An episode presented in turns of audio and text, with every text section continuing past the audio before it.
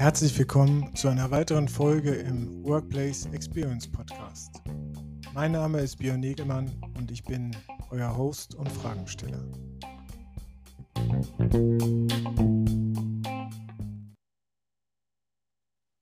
Ja, hallo, ich darf euch alle ganz herzlich begrüßen zu einer weiteren Folge in unserer Interviewreihe zum Status quo der digitalen Transformation der Arbeit äh, und der Entwicklung der Workplace Experience die wir hier durchführen. Und in jeder Folge äh, befrage ich unterschiedliche Experten äh, aus der Branche äh, über ihre Einschätzung der Situation. Als heutigen Gast darf ich jetzt hier gleich bei mir begrüßen den Timo Laubach von der Context AI. Er ist äh, Gründer und äh, Managing Director bei Context AI schon lange in dem Thema digitale Transformation äh, der Arbeit unterwegs, äh, lange Zeit als in der rein beratenden Tätigkeit. Heute ist er Berater und äh, auch äh, Lösungsanbieter äh, und Lösungsunterstützungsanbieter an dieser Stelle. Und da freue ich mich, ihn jetzt hier gleich auf der Bühne zu begrüßen. Hallo Timo.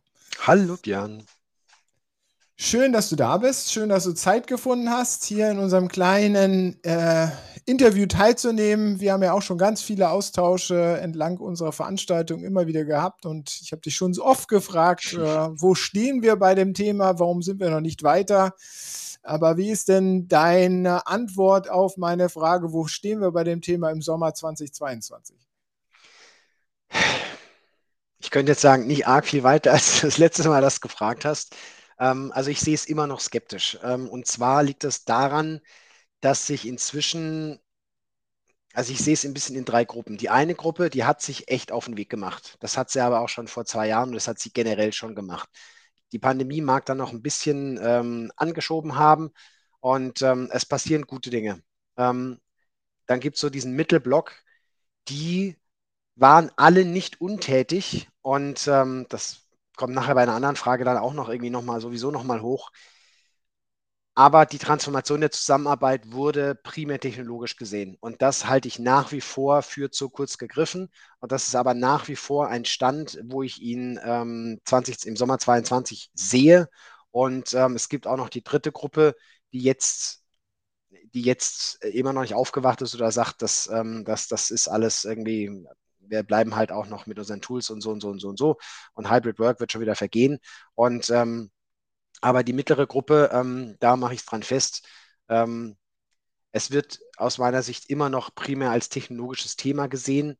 Und ähm, der Faktor Mensch, ich will nicht sagen, ist noch das Shishi, aber ähm, Hupsala, da müssen wir uns auch irgendwie drum kümmern. Das ist so mein. Also das größte Problem das größte Problem ist, dass die Lösungsanbieter da ihren Marketingjob äh, sehr gut gemacht haben und gesagt haben, die äh, Technologie löst alle eure Probleme.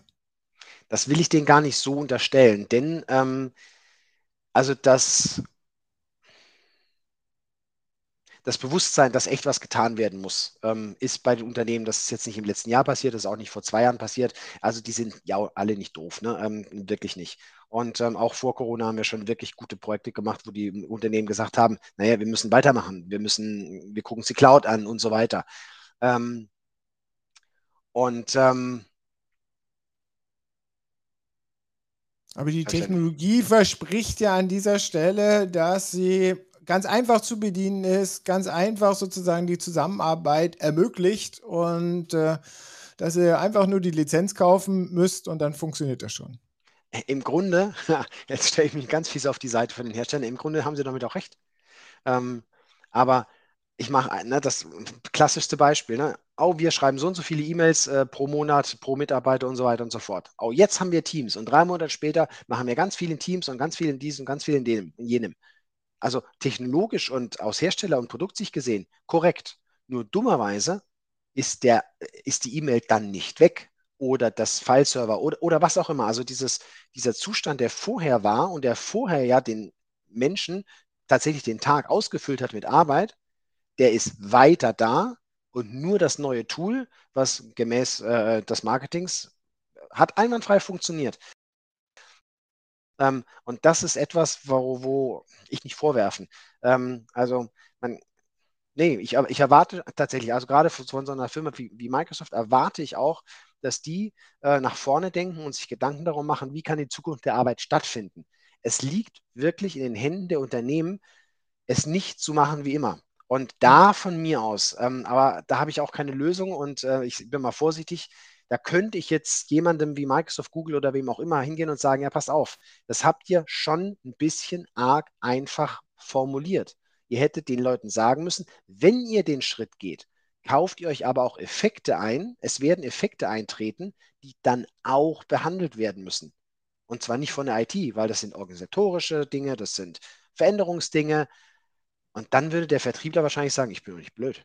Hauptsache der kauft Also das große Problem ist, dass das Veränderungsmanagement, was dahinter notwendig ist, dass wirklich anders gearbeitet wird, dass wirklich andere Zusammenarbeitsmuster entstehen und sich etablieren. Äh, dass das nicht systematisch angegangen wird. Richtig? Oder gar nicht. Mhm. Was ist die Ursache, dass es nicht angegangen wird, zu wenig oder gar nicht angegangen wird? Weil es gibt ja durchaus Verantwortliche für dieses Thema in den Unternehmen, äh, die sich dafür auch verantwortlich fühlen. Sind die da nicht eingebunden in diesen Projekten? Äh, haben die nicht die Verantwortung gekriegt? Äh, oder wo liegt das Problem?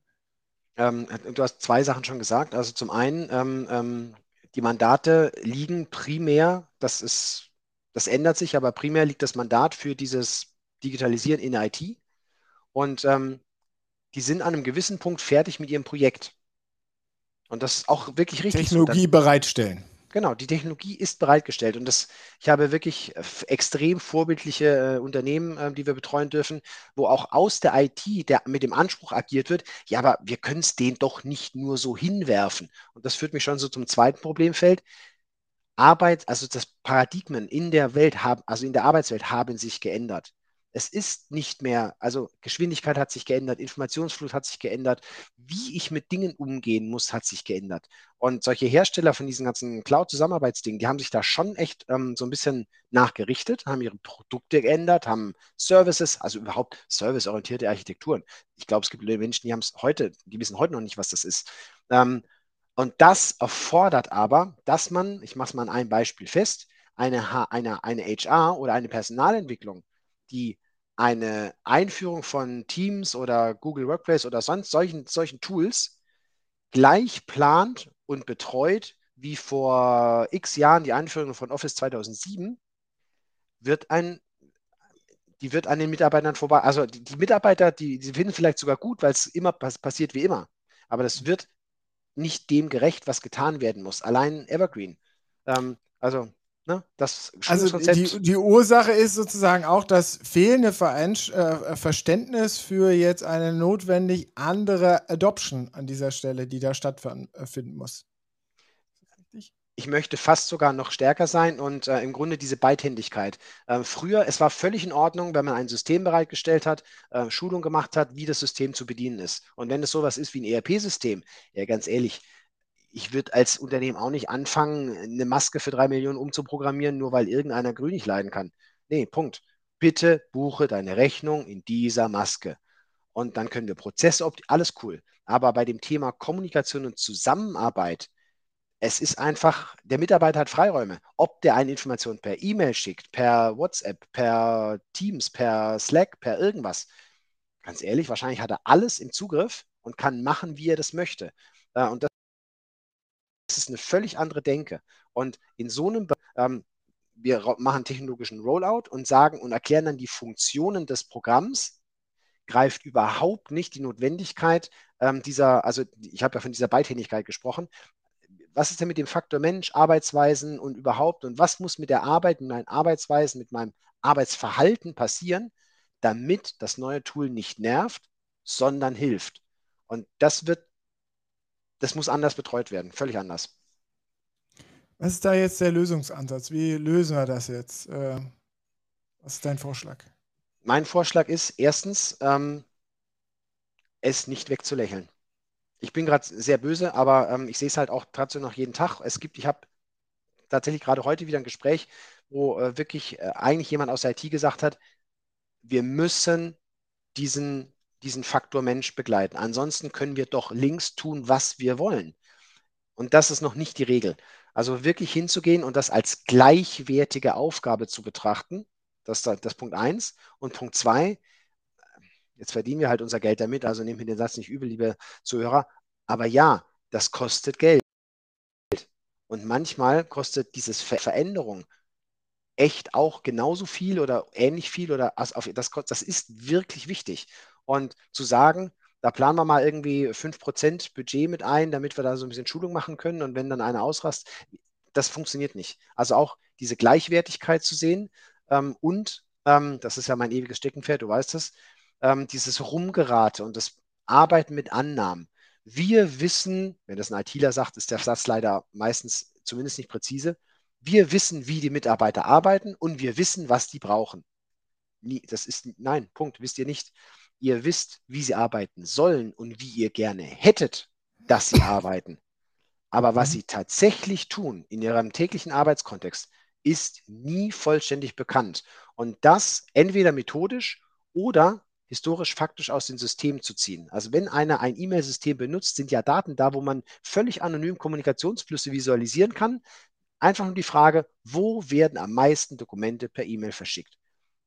Allein das mal rauszukriegen, hilft bei der Einordnung, wo könnte ich zum Beispiel ein Zusammenarbeitstool eher pilotieren und gucken, ob es was bringt oder nicht. Und ganz simpel, die Daten sind da und die Menschen sind da. Ich kann mit den beiden arbeiten und die Menschen sind sehr glücklich, wenn man es tut und die Daten sind eh da, es macht nur keiner. Und das sind, das sind so die drei Sachen, wo ich sage, man muss es eigentlich nur tun, das ist keine einfache Aufgabe, aber man muss sie auch wahrnehmen und muss sie konsequent wahrnehmen. Und das ist so ein bisschen die Welt, äh, die, die, äh, genau das, was passieren sollte.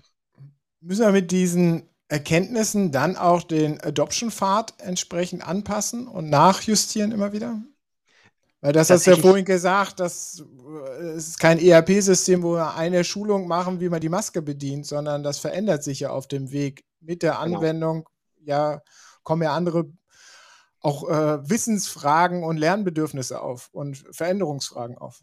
Ich finde das sogar essentiell, dass man in einem, in, in einem Rhythmus, der, der, den kann man jetzt, ich will jetzt kein, nicht alles über alle Unternehmen scheren, äh, den kann, sondern ähm, wenn mich einer fragt, also hat er verstanden, wir machen so ein Initialassessment, Statusfeststellung und wir gucken auch in die Daten rein. Ja, was machen wir denn dann, Herr Lauber? Dann sage ich, naja, das können wir beschließen, wenn wir die Ergebnisse haben. Ja, aber ja, aber das, Sie müssen doch jetzt schon wissen, was man dann so tut. Ich so, nee, woher soll ich das wissen? Sie sagen jetzt, ähm, in der Buchhaltung werden ganz wenige Daten per bla bla bla bla. Gut, dann müssen wir feststellen, ob es so ist. Wenn es so ist, können wir in die Richtung gehen. Wenn es nicht so ist, sollten wir auf keinen Fall in die Richtung gehen. Und wir sollten die Kampagne anders aufbauen. Also dieses, ich will nicht sagen, dieses explorative Vorgehen, das klingt immer so, man probiert nur aus es kommt nichts bei raus. Aber ähm, also erstens dieses iterative und jeder sagt, haben wir gelernt, Agilität müssen wir machen. Ich kann kein Adoption-Konzept für die nächsten drei Jahre schreiben. Aus genau dem Grund, den du schon genannt hast.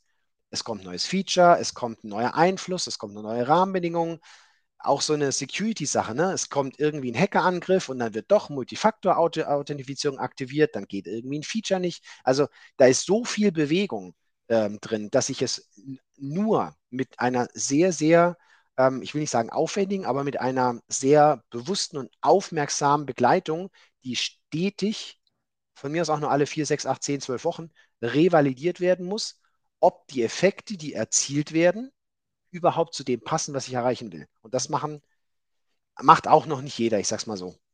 Das hört sich jetzt nach einem sehr kleinteiligen Vorgehensprozedere an. Wie kriegen wir das denn jetzt irgendwie über die gesamte Unternehmen, über das gesamte Unternehmen, über die gesamte Organisation sozusagen fundamentalisiert, ausgerollt, äh, verbreitet an dieser Stelle? Ja, äh, im Grunde, also das, das, das äh, magische Wort sind Services, äh, also auch Managed Services.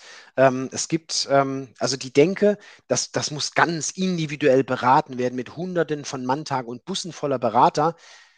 Das denke ich nicht. Ich denke da in drei Teilen, da kann man noch genau diskutieren, aber diese, diese, diese, wie beim Arzt, du gehst zum Arzt, sagt, hier tut was weh, dann stellt er Fragen, dann macht er Blutbild, das ist die Anamnese.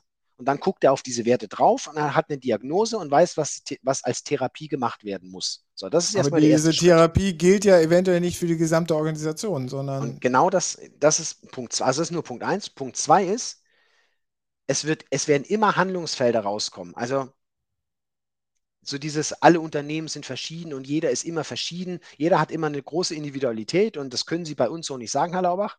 Aber auf der Gegenfrage, vor allem wenn es dann ums Geld geht, ja, das haben Sie doch woanders schon mal gemacht und das kann nicht so schwierig sein. Und da kommt diese, der Gedanke von Managed Services ins Spiel.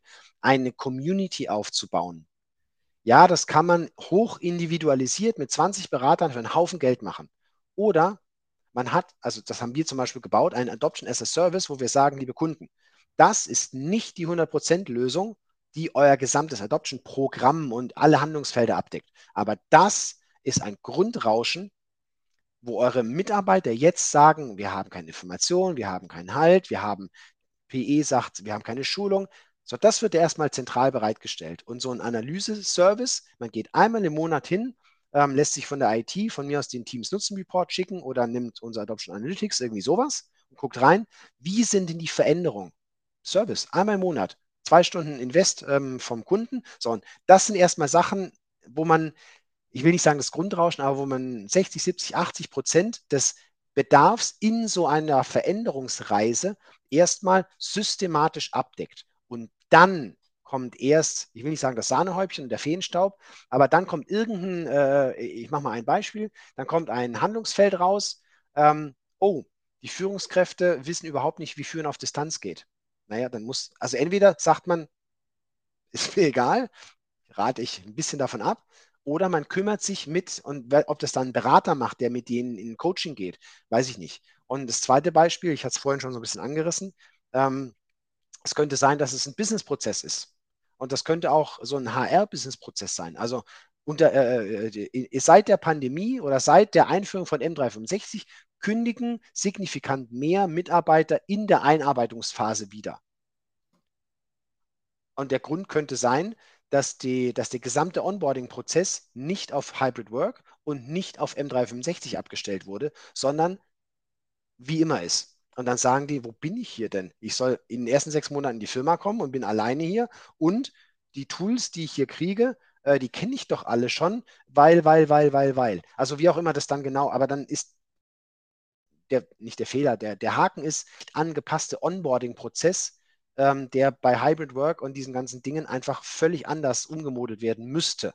Das muss dann auch gemacht werden. Und das sind dann Sachen, die werden, die müssen halt beraten oder die müssen entwickelt werden. Ähm, aber diese, diese Feststellung, wie es eigentlich ist, dann in eine Service-Denke zu gehen, die den Unternehmen auf jeden Fall schon mal brutal weiterhilft, um dann auch in der Lage zu sein, wollen wir uns überhaupt gerade mit so einem komplexen oder mit so einem, ja doch, fiesen, komplexen, wie auch immer, befindlichen Thema, äh, liebe Führungskräfte, ihr seid, ja, ihr, ihr, seid der Fehler im System. Ihr braucht mal echt hier ein Wochenende, wo ihr Führen auf Distanz ler lernt, weil die Schelle hinterm Ohr jeden Morgen am Schreibtisch funktioniert nicht, denn da sitzt keiner. Wie definierst du eure Rolle in diesem ganzen Spiel? Ähm, also,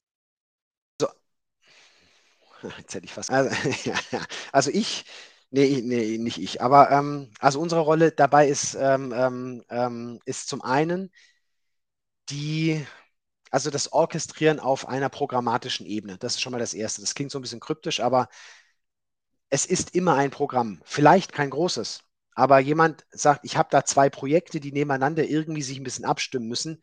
Das hat noch nie gut geklappt, vor allem weil dieser Veränderungsprozess kein Projekt ist, sondern eine, ein Pro es hat kein Ende. Ein Projekt hat ein Ende. Das hat kein Ende. Ähm, das heißt, dieses, dieses Zusammenführen von Dingen, die synergetisch miteinander funktionieren müssen und sei es nur Kommunikation, dieser eine narrative Strang, der von mir aus, das muss alles irgendwo synchronisiert werden. Das stellen wir her. Ähm, wir sind diejenigen, die auch, ähm, also wir, wir halten den Unternehmen den Spiegel vor Augen. Und zwar entweder über diese methodische ähm, Aufbereitung von einer, ja, und es ist manchmal eine Befindlichkeitswelt, aber wenn 100 Leute in 300 Einzelfällen sagen, dass etwas wirklich, wirklich, wirklich nervt, naja, dann hilft es nicht, das schön zu reden, dann muss ich mich mit, damit befassen. Oder eben genau diese analytische Komponente. Ähm, jeder hat Daten, Unmengen keiner traut sich was damit zu machen. Aus Betriebsrat ist immer der erste Grund.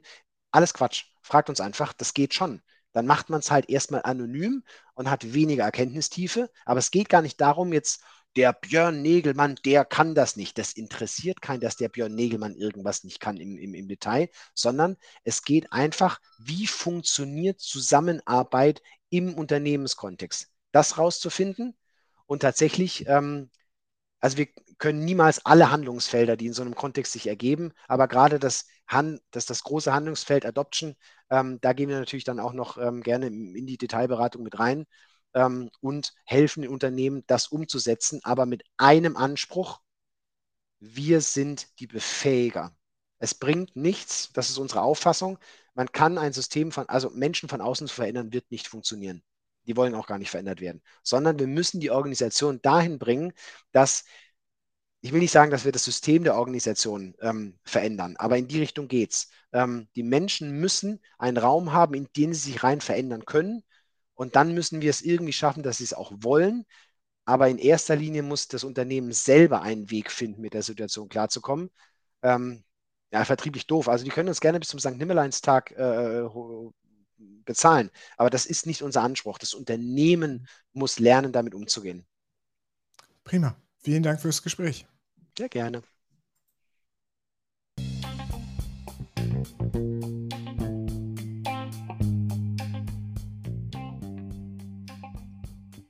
Das war der Workplace Experience Podcast. Verpasst nicht die nächste Folge und abonniert uns noch heute auf den gängigen Audioplattformen. Sichert euch auch euer Ticket zum Workplace Experience Summit am 28. und 29. September auf der Website shift-work.de.